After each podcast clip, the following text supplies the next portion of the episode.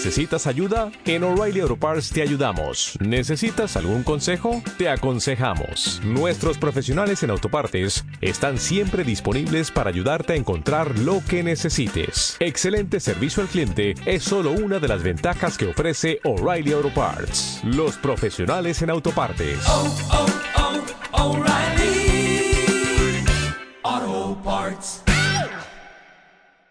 Hay, algo que ayer sacudió con fuerza mi vida y quiero, vamos a compartir. El Señor lo ha puesto en, en mi espíritu para compartir y aprender hoy. Ven conmigo a Efesios 2. Efesios 2. Tú sabes que por años, aunque yo me estoy planteando volver a repetir y empezar por los fundamentos de siempre, por años hemos explicado acerca del amor, las relaciones de los hermanos, cómo tiene que ser nuestro trato. Hemos hablado muchísimo acerca de que sin la santidad y, y la paz con todos, nadie verá al Señor. Eso lo hemos dicho muchas veces. Sin la santidad y sin la paz con todos, nadie verá al Señor. Lo hemos dicho muchas veces. No se nos cansa la boca ni se nos va a cansar, pero vamos a seguir. Eso está en Hebreos. Recuérdalo, sin la santidad, ¿qué es la santidad? Andar conforme al corazón del Señor, conforme a su voluntad, nadie verá al Señor. Pero es que la paz con todo presume la santidad. Me explico. Toda persona que anda en santidad andará en paz con todos. Pero para andar en paz con todos es obligado andar en santidad. Si no es imposible. No hay forma, hermano. La santidad te lleva a la paz con todos. Una persona que quiera estar en paz con todos no puede si no anda en santidad. En otras palabras, la paz con todos es un fruto de la santidad. Y tocó mi corazón. Voy a leer primero el texto que vamos a, a, a ver y después lo vamos a desmenuzar y vamos a hacer ahí un croquis que anoche preparé. Hay algún fallo, pero lo hice un poco tarde. No, creo que está encendido ya, pero está en oscuro. Bien, dice así, Efesios 2. Y Él, está hablando de quién? De Jesús. Os dio vida a vosotros cuando estabais muertos en delitos y pecado, en los cuales anduvisteis en otro tiempo. Dale F5, solo F5, ya, ya me encargo yo. En los cuales anduvisteis en otro tiempo siguiendo la corriente de este mundo conforme al príncipe de la potestad del aire, el espíritu que ahora opera en los hijos de desobediencia, entre los cuales también todos nosotros, ¿quién es? ¿Quién es? Nosotros no. Todos. Nosotros, pero todos. Todos nosotros. Después vamos a desmenuzar un poquito. Dice, todos nosotros vivimos en otro tiempo en los deseos de nuestra carne. ¿Sabes tú que en el mundo dale a tu cuerpo alegría Macarena? Ahora, pues ahí lo tienes. Es así de fácil. Lo que no disfrutan los humanos se lo comen los gusanos. A vivir que son dos días. Todo eso es la voluntad de la carne.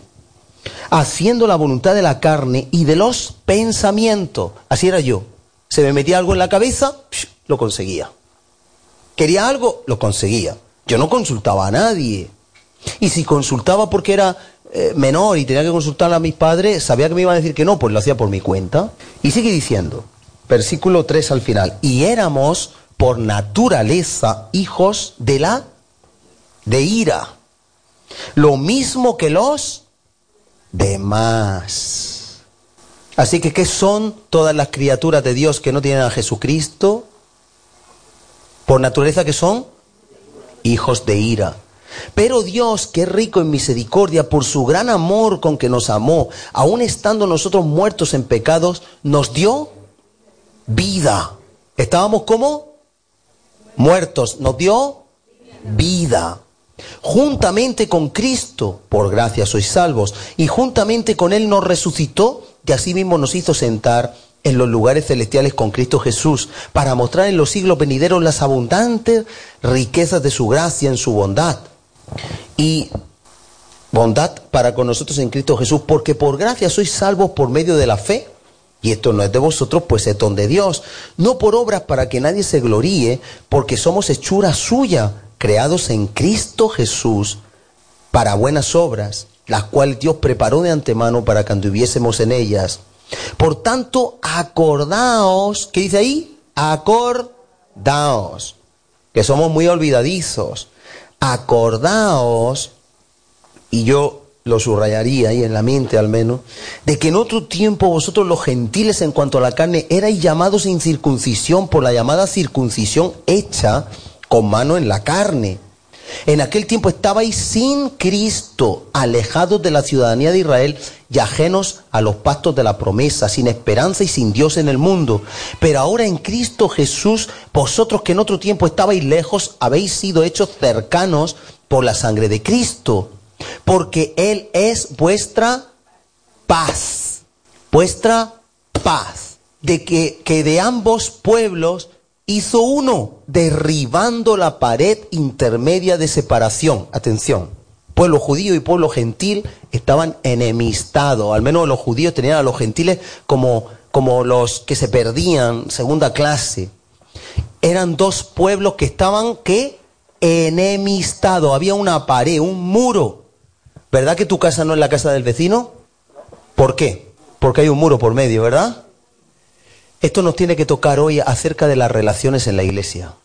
Yo no sé si tú tienes muros o no, pero vamos a ver lo que Cristo hizo y esto tiene que cambiar nuestra mentalidad. Y acabo de decir ahora mismo, derribando, versículo 14, la pared intermedia de separación, la mediana, aboliendo en su carne las enemistades que abolió las enemistades. Abolió las enemistades. Pero aquí no hay ninguna enemistad, afortunadamente. Te lo digo en serio, no hay enemistad. Si la hubiera, eso es diabólico. Ahora diré por qué, mira. Cristo abolió la enemistad. El espíritu de Cristo es abolir. ¿Sabes lo que es abolir? Te lo voy a decir ahora mismo. La palabra abolir en el diccionario de la Real Academia de la Lengua dice derogar o dejar sin vigencia una ley. ¿Qué dejó sin vigencia? La enemistad. Si tú tuvieras enemistad con una persona y tú tienes el Espíritu de Cristo, actúas como Cristo, ¿qué vas a hacer con la enemistad? Dejarla sin efecto, abolirla. ¿Estamos o no? A ver, si tú tienes el Espíritu de Cristo, con la enemistad, ¿qué vas a hacer? Abolirla. Dejarla sin efecto. Pero si tú estás influido, no quiere decir que no seas cristiano, en el puro sentido no, pero estás en el proceso. Si tú estás todavía manteniendo enemistad con personas, tú tienes el espíritu de lo contrario de Cristo. ¿Y lo contrario de Cristo quién es? ¿El quién? ¿Quién? El anticristo. ¿Qué es lo contrario de Cristo? El anticristo. Y el anticristo sí quiere enemistad. Por eso la palabra de Dios habla de que cuando hacemos las obras de la carne, cuando somos por naturaleza hijos de ira, nos, explica ahí con mucha claridad la Biblia, ¿eh? Dice que somos contencioso, polémico, pleitoso, sí o sí. Pero Dios nos lleva a otro punto, Dios nos lleva al punto de entender que Jesús en su carne dice, literalmente 15, aboliendo en su carne las enemistades, la ley de los mandamientos expresados en ordenanzas, para crear en sí mismo de los dos uno solo y nuevo hombre, haciendo la paz. Y mediante la cruz que hizo, reconcilió, reconciliar con Dios a ambos en un solo cuerpo, matando en ella las enemistades. Amén. ¿Somos conscientes de lo que Jesús hizo? Jesús mató enemistad, abolió enemistad, abolió separación. En su cuerpo llegó el pago. Él pagó el precio para que no haya separación jamás. Sino que todos, pueblo gentil y pueblo judío, hermanos, ¿cuánto más entre los gentiles? Cuanto más entre nosotros tú puedes honrar o deshonrar a Dios si tú mantienes enemistad o no con alguien. Y hoy el Señor nos quiere hablar al corazón. Si tú mantienes enemistad, hermano, hermana, estás en peligro porque estás siguiendo un espíritu erróneo, un espíritu de error. al anticristo. Si Dios abolió, si Dios canceló, si Dios sufrió, si Dios pagó, si Dios dice aquí que Él en su propio cuerpo, siendo Dios, siendo santo, no se defendió, no hizo nada. La misión nuestra hoy cuando salgamos de la iglesia debería de ser, yo no quiero nada contra nadie, ni familia, ni fuera de familia, ni del mundo siquiera. Si alguien tiene algo contra mí, que sea por persecución por causa de Jesús. Bienaventurado soy. Pero Dios nos dé temor, espíritu de temor, revelación y sabiduría, para que jamás acceda a tener nada contra tu hermano. Que tú no deshonres jamás lo que Dios ha hecho por ti. Y, reitero, quiero subrayar, mediante la cruz, versículo 16, reconciliar con Dios a ambos en un solo cuerpo, matando en ella las enemistades. Hermano, resucitamos a los muertos tú y yo. ¿No te has dado cuenta? Dice que Jesús en la cruz que hizo, mató las enemistades. ¿Y qué hacemos nosotros? Resucitar la enemistad. Hay que no me cae bien, hay que me mira mal, hay que habla de mí, hay que no me llevo bien, hay que no es de mi consonancia, hay que me siento mal, hay que me incomoda. Entonces, para poder entender cómo concluye Pablo en este enunciado, nosotros necesitamos desglosarlo un poco. Y necesitamos ser, ante todo, agradecidos. Agradecidos, porque si nosotros, Dios no ha hecho nada por nosotros, posiblemente estemos convencidos, pero no convertidos. Y tú debes de examinar tu vida. Pues a mí no me gustaría ser una persona convencida que me han lavado el cerebro y se acabó. Nosotros tenemos que ser personas convertidas, que aman al Señor, que ponen su voluntad para hacer la voluntad de Dios. Vamos a desglosar esto y he preparado, eh, eh, vamos a verlo ahora mismo, he preparado algunas diapositivas que nos pueden ayudar un poquito, unos lo ven por ahí mejor, otros por el otro lugar. Hemos titulado Aboliendo enemistades. Esa es una de las misiones del cristiano, abolir la enemistad. Y vamos a, introductoriamente, así como estamos hablando, vamos a ver que en primera de Juan nos dice la palabra del Señor, en esto consiste el amor de Dios, en que Él nos amó primero. Eso es un principio. Si Dios a, ti te amó primero, tú tienes que ver cómo Dios te amó para tú amarle a Él y a los demás. Los méritos no son nuestros. En segundo término dice, el amor de Dios nos constriñe, sabes que lo explicamos hace recientemente poco, nos inspira, nos debe de inspirar, nos empuja, nos enferma, esa es la palabra constriñe que aparece que Pablo pone, creo que fue en una reunión de jóvenes, la, la, vimos en el griego, y es enfermar de amor, empujar, es obligar. Cuando una persona está enamorada, llueva o truene, sale, coge la bicicleta, se cala, llega, llega hecho un sopapo y dice, amor mío, he llegado, porque ama a la persona. Cuando una persona ya, ay, es que quiere ir a por ti, mmm, ¿Y por qué no te vienen andando? Pues están cayendo chuzos de punta. ¡Ay, no pasa nada! Hay paraguas y chubasquero. Cambia el comportamiento, porque a veces perdemos el primer amor. Pero tú y yo tenemos que entender que Dios nos amó primero, número uno. Número dos, que el amor de Dios nos tiene que constreñir. Tenemos que estar enfermos de amor, que es lo que hoy, hoy tenemos que luchar contra eso. Porque la Biblia dice que en los últimos tiempos el amor de muchos se enfriará. Vamos a hacer una oración le vamos a decir al Señor que no queremos ser de esos muchos. Padre. Uy, qué poco. A veces me dan ganas de apagar el micro e irme. es decir, donde me escuchen me voy. No porque me escuchen a mí, sino al Señor. Padre. Yo no quiero ser de esos muchos que se enfrían de amor y son cristianos patéticos. En el nombre de Jesús, lléname de tu amor y lléname de tu fuego en el nombre de Jesús. Amén. Créelo. Créelo, hermano, hermana. Si le hemos dado para atrás. Si el amor se te enfría, es como si te quedas sin fuego para hacer una tortilla. ¿Con qué la hace? Yo te, pregunto a ti, si, si tienes que ir de aquí a Madrid en un coche y no tienes combustible, ¿cómo llegas? En grúa te tienen que llevar. Así cristianos, cristianos gru, cristianos remolcados por grúa, que no van si no lo llevan. Así es. Si no te empujan, no funcionas. No tú, otros. Pero el amor de Dios nos tiene que constreñir. Y esa palabra es enfermar de amor, obligar, oprimir, es, es llevarnos por, por, por, por, por una pasión, tener fiebre. Es sinónimo tener fiebre, estar enfermo de amor, amar con locura, con pasión.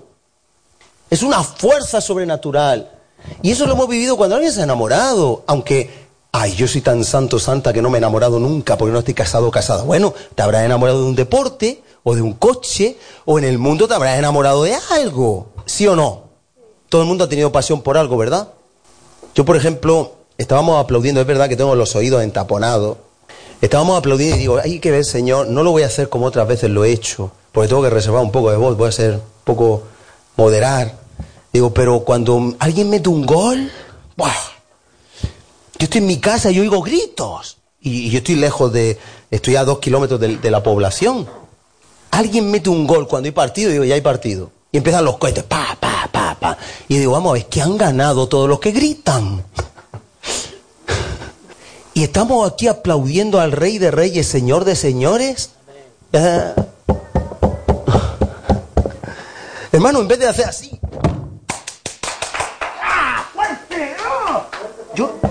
Yo, yo, de verdad tenía esa carga, pero digo, es que hoy no es el día, tengo que... Si gasto mucho combustible no llego al destino. Pero yo decía, yo le daba con todas mis fuerzas y, y pueden ser mi oído, ¿eh? Ojo, los tengo entaponados. Entonces después he soplado fuerte, como cuando hacía submarinismo, y uno se me ha desentaponado y por el lado que se me ha desentaponado he oído las palmas más fuertes. Digo, a, a lo mejor soy yo. Te, te abro mi corazón. Digo, pero si a un hombre, porque meten un gol, un hombre que encima a lo mejor le debe haciendo un montón de millones, como está uno de ellos, que te está robando a ti, que nos está robando los parques públicos, que nos está robando de la sanidad, que está robando de la beca para tus hijos. Le hacemos palmas, le hacemos un ídolo. Y luego viene el que nos sacó, como vamos a ver, de qué cosas nos sacó, que está ahí escrito en Efesios 2. Y le aplaudimos, hacemos así como, como la foca. ¿Has visto la foca dando palmas? Lo hacen mejor que nosotros a veces. Lo hacemos por hacerlo, como cuando, eh, hola, que Dios te bendiga. Le dan la mano a la gente y parece gelatina. ¿Esto es una mano o es un plástico? Un chicle. Y esto nos tiene que llevar a estar enfermos de amor. Vamos a ver por qué, porque Él nos amó primero. Y, y hay... ¿Dónde dejo yo esto? Aquí. Perdóname. Y hay una tercera cosa, y es que Cristo es nuestro ejemplo para seguir sus pisadas. Vamos un momentito a primera de Pedro 1. Después volvemos aquí por algo en la Biblia, que no quiero olvidar, porque si no, vaya a decir, este hombre está loco, se inventa las cosas. Vamos a primera de Pedro 1. Si tú tienes el Espíritu... 1, no, perdón, primera de Pedro, y creo que no es el 3 tampoco, es el 4. Primera de Pedro 4. Luego lo cambiaré. No me dio tiempo, lo hice anoche, tarde. Primera de Pedro 4 dice así. Vamos a leer en el versículo 7. Hermano, la Biblia dice, el amor de muchos se enfriará. Hemos orado no ser de esos muchos, pero ahora tú tienes que luchar. Si tú estás muy enamorado incluso de una persona, mucho, y de golpe te vas de viaje a mil kilómetros mínimo, no le llamas, no hablas, no le mandas un mensaje y cortas toda relación, con el tiempo ese amor que va a pasar se enfría. Si tú sacas una brasa, todo el mundo sabe lo que es una brasa, lo que hace el fuego, la leña, la sacas y la apartas del fuego, ¿qué va a pasar con ella? Se apaga y se hace un carbón. Hasta que no lo vuelvas a encender no vale para nada. Mientras tú no puedes tocar una brasa que hay en el fuego porque te quema. El amor se enfría, hermano, se enfría. Y una de las formas don, como el, el, el, enemigo quiere enfriarnos es apartarnos de la iglesia. Es, es muy astuto, ¿eh? Ay, son unos hipócritas, no vayan más a la iglesia, es que no te hacen esto y lo otro. Y hay gente que se va convencida de que somos unos hipócritas. Somos humanos, humanos, hermanos. El mismo Juan dijo, Juan el, profeta, que habéis salido, Jesús dijo de él, que habéis salido a ver al desierto. Un hombre vestido con vestiduras delicadas. Dice, es una caña cascada. Le quedan cuatro días. Se lo van a cargar, le van a cortar la cabeza. Pero si nosotros nos estamos esforzando y somos los hijos de Dios, tenemos todo lo necesario para llegar a la meta. Entonces, el enemigo te, te llena de ocupaciones, te llena de preocupaciones, te llena de razones para apartarte, apartarte, para que el amor tuyo se vaya enfriando, para que no haya vínculos con los hermanos. Incluso a veces místicamente nos engaña. No, es que como tú estás mal, le vas a afectar a ellos. Fíjate, fíjate cómo es el enemigo y se viste ángel de luz, que hay personas que les hace creer que es bueno que no vayan a la iglesia porque una patata podrida pudre a las demás, pero no lo hace porque de verdad es un espíritu de error. Yo me he encontrado personas así, y su hermano, hermano, si lo que tú necesitas es el amor de los hermanos, tienes un problema, pide ayuda. No, no, porque yo estoy tan mal que voy a dañar, pero bueno. ¿Cómo se llama esto? Aboliendo las enemistades. Si nosotros estamos andando en el espíritu, nadie se va a dañar. ¿Qué he dicho? Si estamos andando en el espíritu, nadie se va a dañar. Porque nuestra misión es abolir, dejar sin efecto las enemistades. Oye, que hay una enemistad, vamos a arreglarlo, venga, ¿qué te pasa? ¿Qué te pasa, Constancio? Te pongo la pierna en alto, venga, no te preocupes, perdóname que no me di cuenta. ¿Qué te pasa, Fina? Hay que abolir las enemistades. Porque tenemos el Espíritu de Cristo, no del otro. Nosotros no podemos estar en enemistad. Nosotros no podemos estar como lo, lo, lo, los perros, con el hueso jugando. Eso es inmadurez espiritual. Tenemos que ser hombres y mujeres que nos caractericemos por la humildad. Dice en 1 Pedro 4, versículo 7, mas el fin de todas las cosas se acerca, sed pues sobrios y velad en oración, y ante todo tened entre vosotros ferviente amor, porque el amor cubrirá, ¿qué cubrirá el amor? Multitud de pecados. Y si no se cubren y se divulgan, ¿por qué es? Porque falta amor. Más, fuerte. Si yo no cubro los pecados y las faltas, ¿me falta? Amor. Amor. No le echemos la culpa al otro. ¿Te falta a ti? Si aquí hay alguien que está hablando de alguien, no le eche la culpa a, a, la persona de quien habla. La culpa la tiene quien habló. Porque le falta amor para cubrir la falta. ¿Sí o no?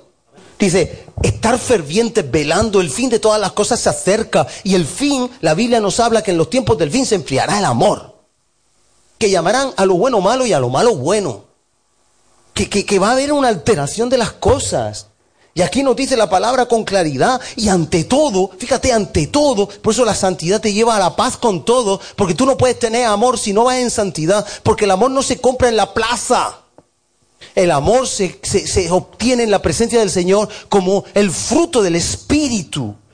Y si una persona no anda en el Espíritu, no puede producir amor.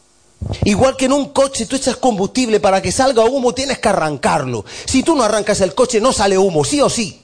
Pero cuando tú arrancas, cuando pones en funcionamiento el motor, empieza a hacer su combustión. Y entonces lo, lo que va a salir por el tubo de escape son gases. El amor no se puede producir si no es en la presencia de Dios, andando en el espíritu, dominando la carne. Y observa bien que aquí nos dice, ante todo tened entre vosotros, ¿entre quiénes? Entre nosotros, ferviente amor, porque el amor cubrirá multitud de pecados en términos contrarios. Podría haber dicho Pablo, si no procuráis tener entre vosotros ferviente amor, no vaya a poder cubrir vuestras faltas. ¿Qué le pasó al hijo de Noé cuando Noé se embriagó y estaba desnudo? Ismael, ¿qué le pasó? Estaba desnudo y entró el hijo de Noé y uno de ellos se burló. Está desnudo el viejo. Y llegaron los otros dos hermanos y de espaldas, por la reverencia, por el temor, de espaldas entraron para no burlarse de su padre, no ser irreverente y lo cubrieron. El hijo que sufrió una maldición por haberse burlado del padre. El hijo que le faltó, ¿qué le faltó? Amor para cubrir. Yo cuando, te lo digo de corazón, cuando veo hermanos y hermanas, y yo he hecho eso en el pasado, y Dios me enseñó muchísimo, y cualquiera se puede deslizar un momento, pero llega el Espíritu Santo y dice, ¿qué estás hablando? A mí me ha pasado. Pero yo me acuerdo en mis primeros caminos, el primer tiempo, Es muy fácil columpiarse en la murmuración. Es muy fácil. Empiezan a hablar, te dice que eso es como las golosinas, es como las pipas, a quien le guste, o como algo que te guste mucho, que empiezas a comer y no puedes parar. Pues eh, el helado no te puedes comer 20 helados, y, ah, te empacha, pero las golosinas no te empachan. Dicen proverbio que, que la- la murmuración es como las golosinas. Tú te pones a comer y te envicias. No puedes decir hasta aquí. Pero qué triste que si Cristo, en lugar de maldecir, en lugar de hablar, en lugar de murmurar, llevó la ofensa, hizo la reconciliación y la paz en silencio, porque Cristo tuvo amor suficiente para cubrir las faltas. ¿O no? Padre, perdónalos. ¿Qué dijo? Perdónalos porque no saben lo que hacen. Amor en acción. Abolió la enemistad. Y nos dice aquí, hospedaos unos a otros sin murmuraciones. Cada uno según el don que ha recibido, ministrelo a los otros. Si alguno habla, hable conforme a las palabras de Dios. Si alguno ministra, ministre conforme al poder de Dios que da para que en todo sea Dios glorificado por Jesucristo. Luego vamos viendo cómo el Señor lo que quiere es que nosotros vivamos en amor, porque ese amor es el combustible para poder cubrir con amor cualquier falta, porque Él lo vivió. Vamos a avanzar un poquito más. Tú sabes que hemos enseñado siempre que el amor con amor se paga, ¿verdad? Vamos a ver lo que nos dice precisamente esto que hemos leído en Efesios 2. Volvemos para Efesios 2, aunque vamos a ir caminando. Vamos a meterle el turbo a ver si nos da tiempo a hacerlo hoy, todo. Nos dice en el versículo 1 y 4 que estábamos muertos en delitos y pecados. Vamos a hacer una barra, una columna antes, sin Cristo, según Efesios 2, están los versículos puestos, yo no me invento nada, nada. Tenemos de la mitad hacia la izquierda antes sin Cristo para enamorarnos más de Él. Y de la mitad hacia la derecha ahora con Cristo, lo que tú eres. Porque el que olvida de dónde Dios le sacó es un desagradecido, un ingrato. Y por lo tanto no puede amar a nadie. Porque solo una persona que se siente amada. Jesús dijo, a quien mucho se le perdona, mucho ama. Cuando Simón el fariseo estaba viendo como una mujer pecadora estaba adorando a Jesús, llorando en sus pies, secándolos con los cabellos. Aquel Jesús era compasivo, misericordioso y vino a re, re, a remar no, a remar no vino. Al contrario, sacó a los pescadores para que dejaran de remar. A reconciliar. Yo te pregunto, ¿tú eres reconciliador? Una persona reconciliadora primero tiene que estar reconciliada con Dios. Dice, dice en Romanos 5 que nosotros por Cristo estamos reconciliados con Dios y tenemos paz para con Dios. Solo una persona que está reconciliada con Dios, que no tiene ningún área pendiente de reconciliación, puede ser un conciliador. Solamente. Porque si tu vida no está en paz con Dios, olvídate. Así que nosotros estábamos muertos en delito y pecado. Leo el versículo 1 y 4. Él os dio vida cuando estabais muertos en delito y pecado. Ahí vemos el- lo contrario a la derecha. Nos ha dado vida. ¿Cómo era tu vida antes de Cristo? Muy bonita hasta que te dabas cuenta que lo que estabas comiendo era veneno, que el pecado era veneno, que después de la borrachera venía el que te quitaran el carné, la cárcel, que después de la relación sexual tan bonita venía un embarazo y había que abortar. Y el aborto te machacó toda tu vida, etcétera, etcétera, etcétera. ¿Qué había antes? Muertos en delitos y pecados. Pero ¿qué ha hecho Cristo? Yo cuando miro mi vida digo, Señor, yo no quiero olvidarme nunca. Yo quiero tener siempre presente lo que tú has hecho en mi vida, porque Él ahora me ha dado una vida en la que solo vivo para Él y soy feliz. No necesito nada. Yo no necesito alcohol, no necesito discoteca, no necesito a nadie. Yo lo tengo todo con Él. Yo no cambio mi vida por la de nadie. Yo no sé tú, hermano, hermana, pero yo no cambio mi vida. Porque de verdad yo soy consciente de lo que yo era sin Él. Pero qué peligro hay cuando nos adaptamos como el camaleón y cambiamos de color y en la iglesia somos uno, fuera otro. Eso no puede ocurrir. Porque entonces estamos mintiendo. Él nos sacó de nuestros propios delitos y pecados que estábamos muertos. No había vida. No podíamos amar a Dios. No podíamos amar a nadie.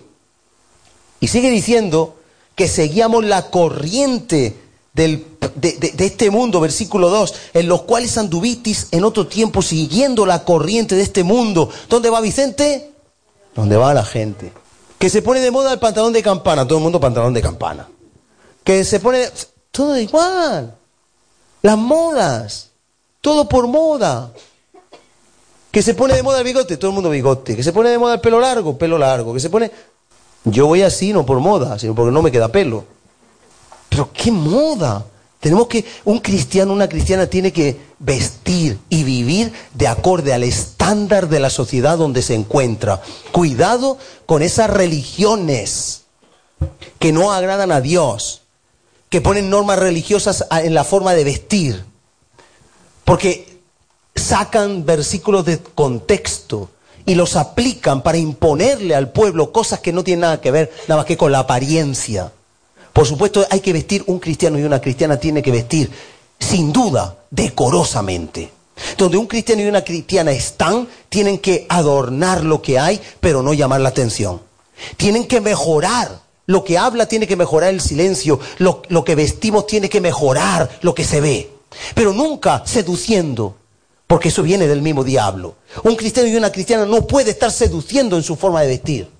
Tiene que ser decoroso, estándar, el criterio estándar. Si yo viniera aquí, no, no, somos muy espirituales, con un pantalón de los años 60 y una chaqueta de los años 60, yo estaría llamando la atención como un desfasado, ¿sí o no? Si yo viniera con ropa súper estrecha, así como los jóvenes de ahora, ¿eh? estaría llamando la atención. Tenemos que vestir de una forma estandarizada el criterio normal que la sociedad entiende que es vestir normalmente. Si una hermana viene con una minifaldota, está llamando la atención.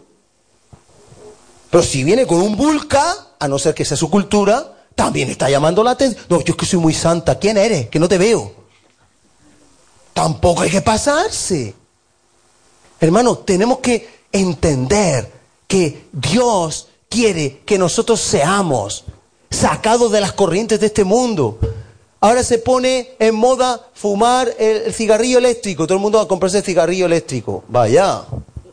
Este se ha echado a perder en mi bolsillo. Si se pone de moda un cigarro distinto, un cigarro distinto, ¿por qué no se pone de moda no fumar? Porque el mundo está influido en un espíritu de error. Tú y yo hemos sido sacados de ese espíritu y ahora somos guiados por Cristo. Y no tengo el tiempo, pero ahí tienen los versículos. En, en, en Juan 3.8, hablando a Nicodemo, Jesús le dijo, el viento no sabe de dónde viene y a dónde va. Así son los que son guiados por el Espíritu de Dios. Hermano, nosotros no sabemos dónde vamos, ni qué vamos a hacer, pero sabemos que somos abolidores de enemistades. Somos predicadores de la verdad.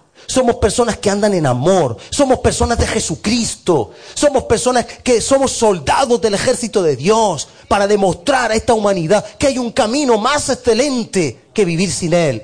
Y dice en Juan 21.8, es el pasaje donde uno de los discípulos dice, cuando tú eras joven, ibas donde querías y hacías lo que te daba la gana, más o menos, estoy parafraseando.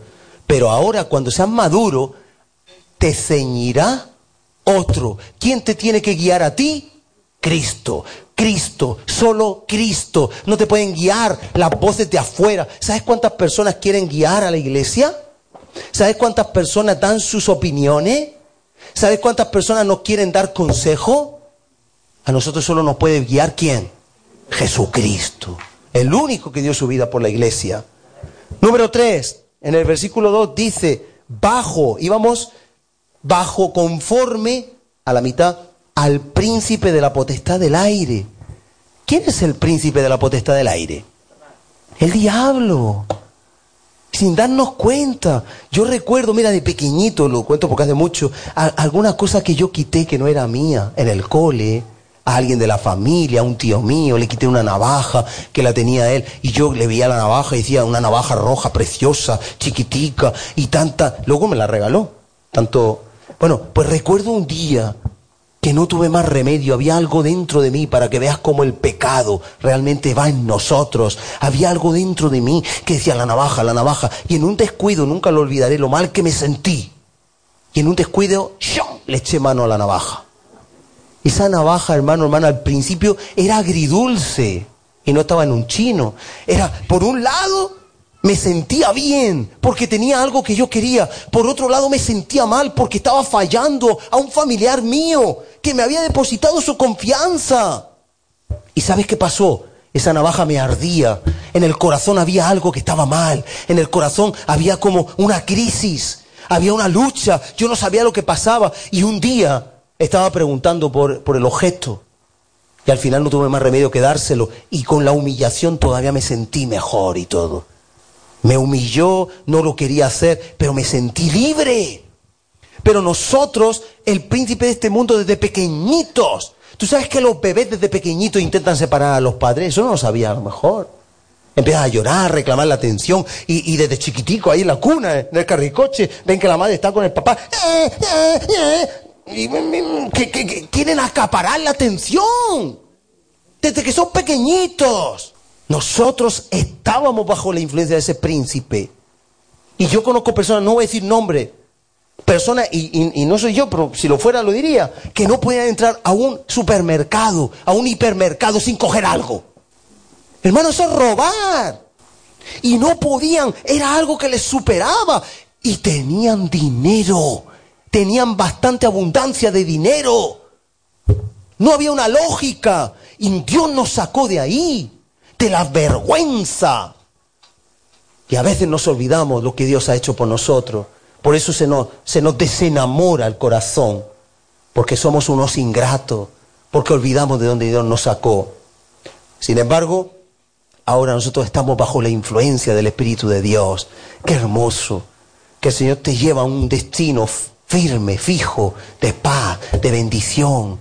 Qué hermoso que el Señor te lleva a donde sabe que hay lugares de reposo, manantiales de agua. El Señor es mi pastor, nada me faltará. En lugares de delicados pastos me hará descansar. Junto a corrientes de agua me apacentará, me pastoreará, confortará mi alma.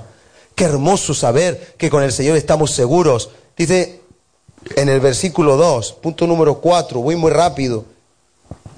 Dice, y el Espíritu ese ahora opera en los hijos de desobediencia. Eran desobedientes. Éramos desobedientes a los padres, desobedientes a las autoridades, desobedientes a todo, a Dios. Dios no existe. Qué fácil quitamos a Dios de en medio. Dios a mí no me va a decir lo que tengo que hacer. Mientras que ahora, gracias a Dios, tenemos la obediencia. Porque todo hijo que ama a Dios lo demuestra como Jesús dijo en el Evangelio de Juan, si me amáis, si me amáis, guardad mis mandamientos. El que guarda mis mandamientos, me ama. Eso es lo que dijo Jesús. Dice el versículo 3, leámoslo juntos, entre los cuales también todos nosotros vivimos en otro tiempo en los deseos de nuestra carne. Yo no sé tú, hermano, hermana, pero a mí mi carne me ha jugado unas pasadas por andar en mis propios deseos yo he pegado unos tropiezos. Quizá vosotros sois demasiado santos para entenderlo, pero yo he pasado unas vergüenzas. Las peores vergüenzas de mi vida no han sido por culpa del diablo. Los peores momentos de mi vida no han sido por culpa del diablo. ¿Sabes por quién fueron? Por mi carne. Y a mí ahora el Señor me dice en su palabra y a ti te dice, que esa voluntad de la carne que me dominaba, de mis pasiones que me dominaban, mis propios deseos, yo lo he vencido. Porque dice en Gálatas 5 que los que andan conforme el Espíritu ya no andan en los deseos de la carne. Porque los deseos de la carne son enemistad contra Dios. Y en Gálatas 2.20, vamos a leerlo, debemos de estar viviendo, ven conmigo a Gálatas 2.20 debemos de estar viviendo una vida totalmente ya ajena a los deseos de la carne. Nos dice así, Gálatas 2.20. Espero que esto se haga en tu vida y si no, lucha por lograrlo, hermano, hermana. Dice Pablo, con Cristo estoy juntamente crucificado y ya no vivo yo, mas vive Cristo en mí. ¿Sabes que cada cuatro minutos se rompe un matrimonio? ¿Sabes que cada cuatro minutos ocurre un aborto? Obras de la carne. ¿Sabes que el único remedio para eso, ni hay psicólogos, ni hay pastillas? ¿Hay pastillas para que los matrimonios no se rompan? ¿Hay alguien que pueda convencer a un matrimonio que no se separe? El único remedio es Cristo. El enemigo viene a hurtar, matar y destruir. Cristo viene a que tengamos vida y vida en abundancia. Y nos dice aquí, hermano, nos dice, con Cristo estoy juntamente crucificado. Cuando hay un problema matrimonial y alguien tiene el temor de Dios y el amor de Dios, dice, bueno, sí, es verdad, me ha respondido mal, no ha hecho la cosa bien, pero ¿y quién soy yo? ¿Es que yo no fallo? Y entonces uno tiene el temor de Dios y dice, no, es que yo amo al Señor y el Señor dice que es mi esposa o es mi esposo. Y por lo tanto yo tengo que amarle y tengo que respetarle y tengo que honrarle cada día de mi vida. Y si hay que cambiarle, ya cambiará. Dios le cambiará. Pero vivimos lo que dice en Primera de Pedro, donde dice que aquellos que no creen por la palabra sean convencidos sin la palabra por la conducta de sus esposas o esposos. Entonces, hay una forma de cambiar a tu esposo y tu esposa que no nos gusta. Porque esto es como la enfermedad. Nos gusta cuando tenemos una enfermedad que nos den un medicamento. Es más sencillo tomártelo y que se, y se quita la jaqueca. Pero la forma sabia es tener una vida tan sana que no te dé la jaqueca, ¿sí o no? Pero llevar una vida sana cuesta mucho. ¿Estamos entendiendo o no? Entonces preferimos muchas veces el atajo, el camino fácil. Y yo te digo, ¿qué es más fácil? Ojo, nosotros estamos totalmente en desacuerdo con el maltrato. No lo aprobamos y quien haga eso se las verá con Dios y con la justicia aquí. Pero ¿qué es más fácil? Pegarle un puñetazo, que eso está fatal, horrible, terrible, un cristiano no puede hacer eso. No estará, no será cristiano. Pegar un puñetazo a tu cónyuge para obtener algo o serle un ejemplo tan alto en tu espiritualidad, darle un amor por gracia, porque el amor verdadero es amor. ¿Qué, tres, características tiene? Dar, dar, hola. Eso lo hemos enseñado aquí mucho. El amor de Dios es dar sin esperar recibir. Dar sin que la persona número dos lo merezca. Y dar en todo tiempo y sin queja. Luego, yo pregunto, ¿qué es más fácil? Dar un zarandeo, un traqueteo, un azote, un puñetazo a tu cónyuge que no te hace caso? ¿O estar dándole un ejemplo, aunque no se lo merezca, humillándote, viviendo, orando? ¿Qué es más fácil? El traqueteo, ¿verdad? ¿A nadie se le ha ido un... Mm, la mano para arriba? Aquí soy muy santo. Pero a mí algunas veces mi carne me... me, me, me mm, ¿Dónde vas? Y me acuerdo y dije, yo no te miento, yo no le golpeo a mi mujer, ahí está para decirlo. Pero a mí a veces, vamos una vez al año, en una... Mm, y yo mismo digo, ¿que dónde vas? Es que tú eres el de antes. Y yo, quieto, en el nombre de Jesús me reprendo a mí mismo. Yo no estoy diablo, diablo. ¿Ha sido el diablo? No, soy yo. Mi yo es mi peor enemigo mi carne. Pablo dijo a Timoteo, cuídate de ti mismo. No dijo, cuidado con el diablo. Cuídate de ti mismo. Y ahí nos dice, hermano, que nosotros ya no andamos conforme a la carne. Hemos crucificado, se supone que hemos crucificado la carne con sus pasiones y deseos. Dice, ya no vivo yo, mas vive Cristo en mí. Y lo que ahora vivo en la carne, lo vivo en la fe del Hijo de Dios, el cual me amó ¿Cuál es el fundamento? El amor. El amor con amor se paga. El amor nos constriñe. El amor nos enamora. El amor nos, nos embriaga. Dice, y Él se entregó a sí mismo por mí. No desecho la gracia de Dios, pues si por la ley fuera la justicia, entonces por demás murió Cristo.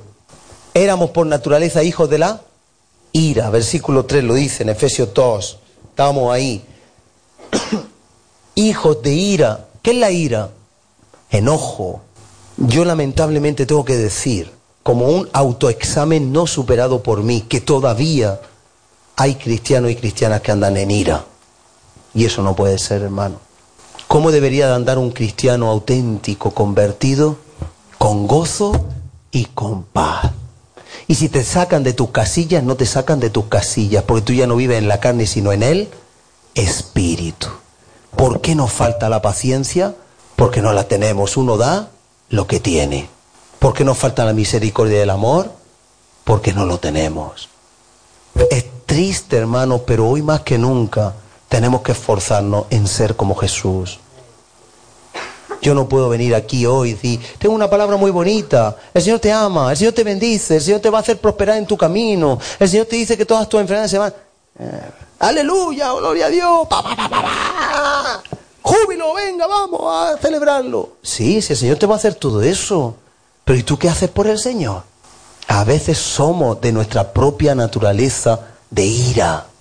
Y un cristiano y una cristiana te tienen que intentar sacar de tu sitio y tú estar, lo hemos dicho muchas veces, tan impregnado de aceite que no te sacan por ningún sitio. Que te intenten agarrar y te escurras. Pero falta unción. Y la unción no es que la gente se caiga. Jesucristo dijo que la unción es para que se pudra todo yugo. Y los yugos son las opresiones que tenemos para no ser como Jesús. Y hasta que los yugos no se pudran, nosotros somos por naturaleza hijos de la ira. Y no hemos entendido que nosotros estamos aquí para abolir enemistades, no para crear enemistades. ¿Sabes cuántos cristianos crean enemistades con su vida? ¿Sabes cuántos cristianos provocan que otros se vayan del camino? ¿Sabes lo fácil que es dañar a una persona que ha entregado su vida a Jesús? Si nosotros, los que estamos sirviendo en la casa del Señor, estamos llamados a ser un ejemplo. Y yo lo he dicho y lo digo públicamente un domingo, a los que están sirviendo aquí en esta casa, les estoy apretando las tuercas. Yo tengo una reunión con ellos el viernes, el lunes que viene, no al otro.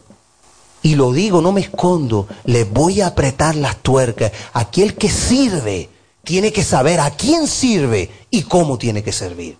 Y ahí dice que la ira no es un fruto de un hijo de Dios. Ni el mal humor, ni el disgusto, ni la queja.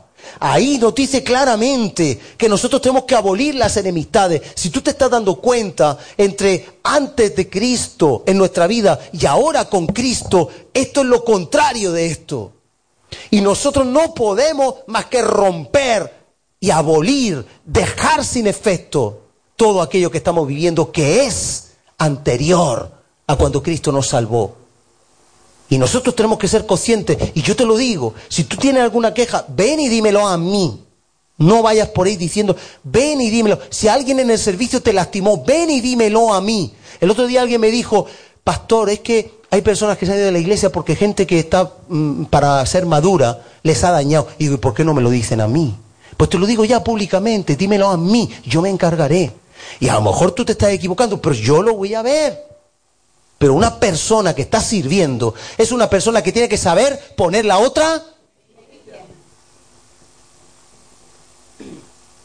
Y es una persona que si le hacen un daño no, no responde con daño.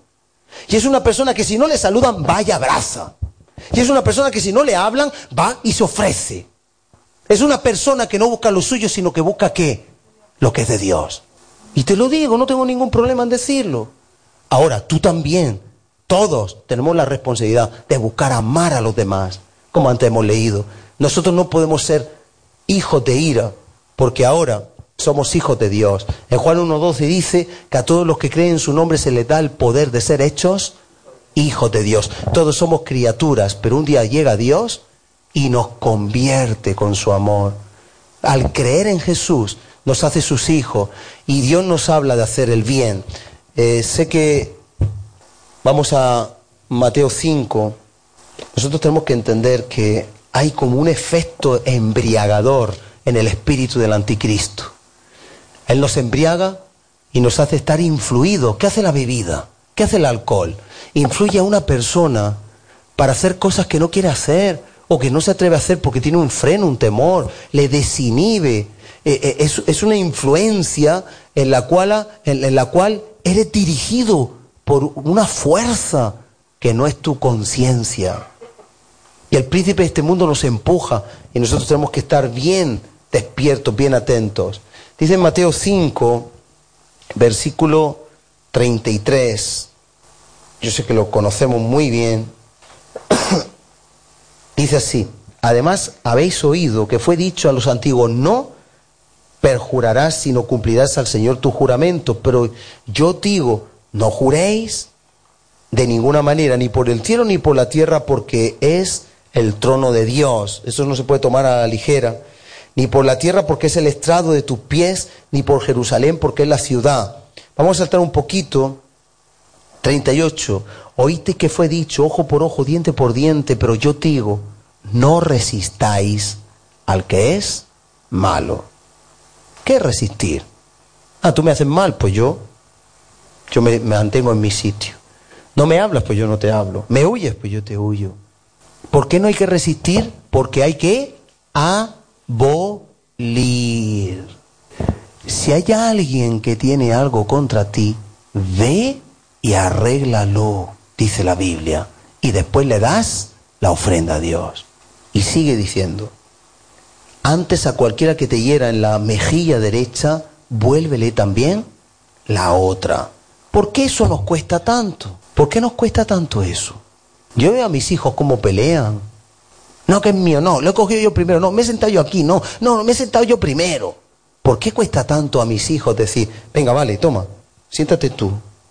Venga, toma, toma tú el mando. Venga, toma, ala, no pasa nada. ¿Por qué cuesta tanto, hermano? ¿Por qué? Porque no estamos cruci. Yo una vez lo hice. Esto es muy sencillo. Permíteme el ejemplo.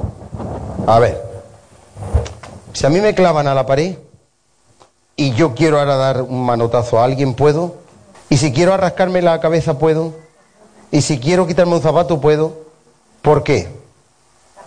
Porque estoy crucificado. Y no hemos leído nosotros ahí antes, juntamente con Cristo estoy crucificado y ya no vivo. Entonces, ¿sabes qué, ¿sabes qué le pasa a los cristianos modernos? que quieren las bendiciones del Evangelio sin la cruz del Evangelio. Señor, dame. Señor, dime. Señor, háblame. Señor, arréglame este problema. Señor, no sé cuánto. Señor, no sé quinto. Pero nosotros no hacemos lo que nos toca. No vivimos en la voluntad del Señor. No nos dejamos en sus manos. Vivimos en nuestra propia naturaleza y deseo. Queremos tener la salvación, pero no queremos pagar el precio que pagó Cristo ya por la salvación, pero el precio de ser hijos de Dios. Queremos las bendiciones del Evangelio, pero no somos capaces de pelear como auténticos cristianos guerreros de Dios. Y nos dice, aquí estamos leyendo Mateo 5, mira, mira qué difícil es esto hoy, pero la palabra de Dios es inmutable. Que al que quiera ponerte a pleito y quitarte la túnica, déjale también la capa. Ja, ja, ja, ja. ¿Nosotros hacemos eso? Y a, que, a cualquiera que te obligue a llevar carga por una milla, ve con él dos. Y al que te pida, dale. Y al que quiera tomar de ti prestado, ¿qué? No se lo rehuses. Ahora no, nos hemos vuelto egoístas, egocentristas, materialistas, avariciosos. Oíste que fue dicho, amarás a tu prójimo y aborrecerás a tu enemigo, pero yo digo, amad a vuestros enemigos, bendecid a los que os maldicen, haced el bien a los que os aborrecen y orad por los que os ultrajan y os persiguen. ¿Para qué? Para que seáis hijos, hijos, no de la ira. Hijos, por eso en este esquema ponemos que antes éramos hijos de la ira, pero ahora somos hijos de Dios. Y un hijo de Dios tiene el Espíritu de Dios para lograr eso. Otra cosa es que nosotros queramos o no. Mira, yo tengo un gimnasio ahí enfrente. Yo, por supuesto, no me voy a gastar ni un céntimo en un gimnasio, pero tú eres libre de hacerlo. Prefiero coger una zapatilla y correr, que es gratis. Pero yo tengo ahí un gimnasio. Si a mí el médico me dijera, tú tienes que ir a un gimnasio y ponerte en forma. Yo tengo ahí el gimnasio. Otra cosa es que yo quiera ir o no ir, ¿verdad? Porque en el sofá, con el mando de distancia, se está más cómodo. ¿A que sí? Y haciendo algo que te gusta estás más cómodo. Y yéndote a donde te apetece estás más cómodo. Y durmiendo en la cama estás más cómodo. ¿Sí o no? Bueno, pues el Señor nos dice, vosotros se os dice, no como se dijo antes, que hemos leído, sino que pongáis la otra mejilla, que, que, que, que, no resistáis al que es malo, que améis a vuestros enemigos, que, que oréis por los que os persiguen y os ultrajan. Ahora, el hacerlo o no hacerlo, ¿de quién depende? De cada uno. Pero Dios te dio el Espíritu Santo para poder hacerlo. Ya depende de ti. Yo tengo ahí el gimnasio, si voy o no voy es cosa mía. El primer día quizá vaya y me venga con una agujeta y vaya así, ay hermano, qué paliza me han dado las agujetas. Pero dentro de un año yo estaré sano, ¿sí o no? El primer día que tú te sometes al control del Espíritu Santo, posiblemente te quede, madre mía, yo no sé, pero el Señor está contigo. Cuando lleves tiempo andando como un hijo de Dios, entonces verás que todo lo que los demás están quejando, no puedo, no puedo, no puedo, es que no puedo, es que no me habla, es que, hermano, eso son niñerías. ¿Cómo que tú no puedes llevarte bien? Si Cristo Él pagó para llevarse bien con todos, ¿cómo no te vas a llevar bien con tus hermanos? Claro que no podemos llevar los unos con los otros bien. Por supuesto que sí, faltaría más. Eso es un insulto a la santidad de Dios. Y dice 45, para que seáis hijos, hijos, hijos de vuestro Padre, no de la ira, que está en los cielos, que hace salir su sol sobre malos y buenos y hace llover sobre justos e injustos. Porque si amáis a los que os aman, ¿qué dice? ¿Qué recompensa tendréis? Y si saludáis a los hermanos solamente, 47, ¿qué hacéis de más? ¿No hacen también así los gentiles? Sed pues vosotros perfectos, como vuestro Padre que está en los cielos es perfecto. Y vamos a Romanos 12, nos, falta, nos faltan otros puntos, lo vamos a dejar la semana que viene, yo quería terminar hoy, pero imposible. Vámonos, a Romanos 12 y nos dejamos en las manos de Señor para hacer un, un llamado a, a que realmente cambiemos, hermano, recordando que Cristo mató, mató las enemistades, las mató. Yo no sé si tú tienes enemistades en tu vida, pero Cristo las mató. Romanos 12, versículo 9 al 11, dice de la siguiente manera. dice así, en lo que requiere diligencia, no perezosos. Ay, la Biblia. Es que me da un sueño. Mira, abro la Biblia. Es que la Biblia tiene poder de, de dar sueño. Pues ya saben, los, los, que tengan insomnio ya saben lo que tienen que hacer. Ay, es que ahora ver una predicación, escuchar una predicación, una hora o una hora y media. Que no te puedes levantar ni al baño. Mentira, hay un pause. Te la puedes escuchar en varias veces. Ay, orar, orar. Uy, yo no sé orar. ¿Cuánta excusa ponemos para las cosas del Señor? Vámonos a la feria. Ay, vamos. Si, si vas en pijama, ay, es verdad. Me cambio. Digo a la feria por no decir otro sitio. Vamos a tomar un café. ¿Dónde está? ¿En, la cafetería? Vamos a la iglesia.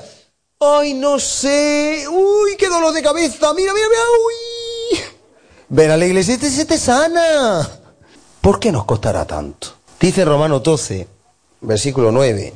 El amor sea sin fingimiento, aborrecer lo malo y seguir lo bueno. Pero hay que tener amor para eso.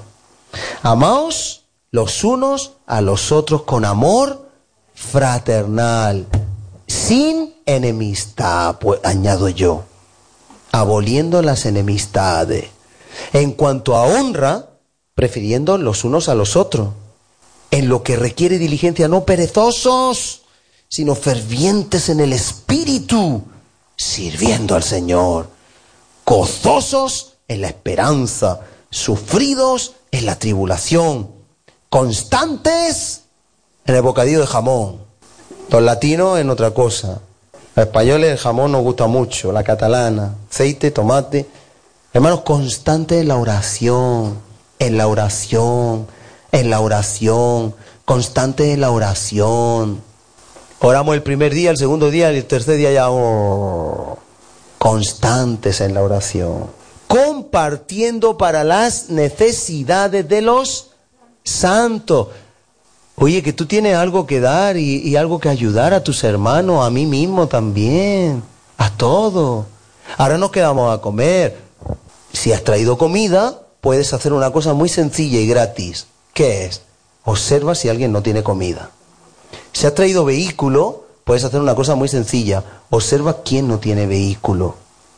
Ofrécete, comparte para con las necesidades de los santos. Eso nos hace ser hijos de Dios, porque los hijos de ira son los que, oye, que hay que ir a por el andamio. Oye, que te digo a ti, ¿a, a mí?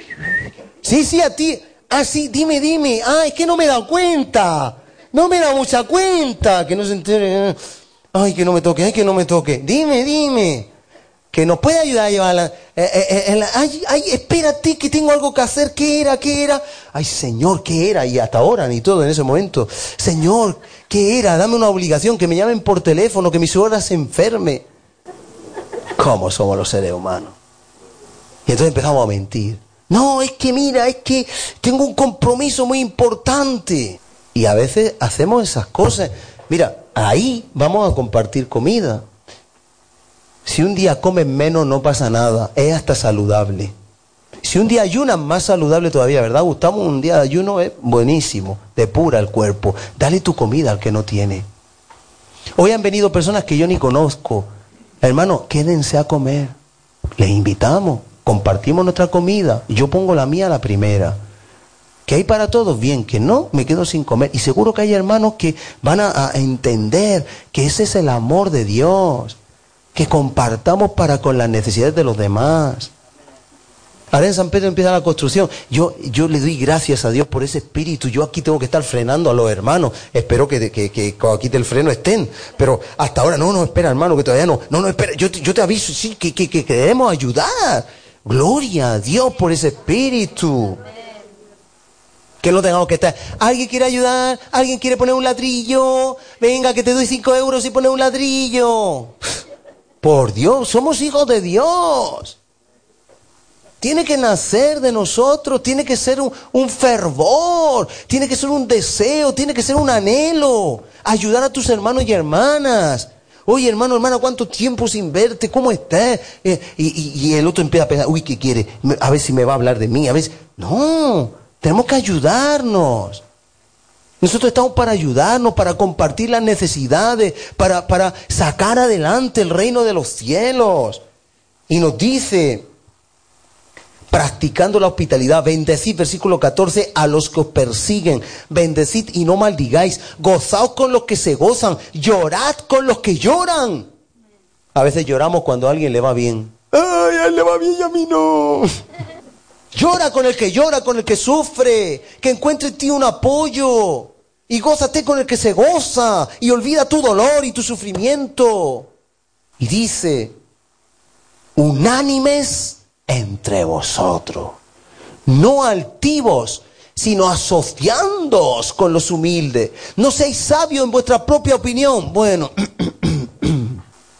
eso es una, como Dios nos da tanta sabiduría a los cristianos, eso sí que lo llevamos un poco mal. Aquí tiene que ser lo que cada uno dice. Yo lo veo blanco, tú lo ves negro, el otro amarillo, el otro azul, y a la fuerza es así. Pero no, poco a poco el Señor nos lleva a ser unánime, a ponernos de acuerdo, un solo ánimo, una sola visión, una sola dirección. No paguéis a nadie mal por mal. Ya sabes, pagar mal por mal, diabólico, espíritu del anticristo. Es humano, pero es diabólico, es humano. Vamos a dejarlo en humano. Pagar mal por bien, diabólico. Solo el diablo puede hacer una cosa así. Pagar bien por mal, de Dios. Solo un cristiano. Mira, para saber si uno es cristiano o no, que te prueben que alguien te haga un mal, a ver qué haces tú. Tú examina tu vida. Cuando te hacen un mal, ¿qué haces tú? Si tú haces bien, tú estás en el espíritu correcto, en el espíritu de Cristo. Te insultan y tú bendices, tú estás en el espíritu de Cristo. Te hacen un daño y tú no respondes con daño, respondes con bendición, tú estás en el espíritu correcto, tú eres un hijo, una hija de Dios.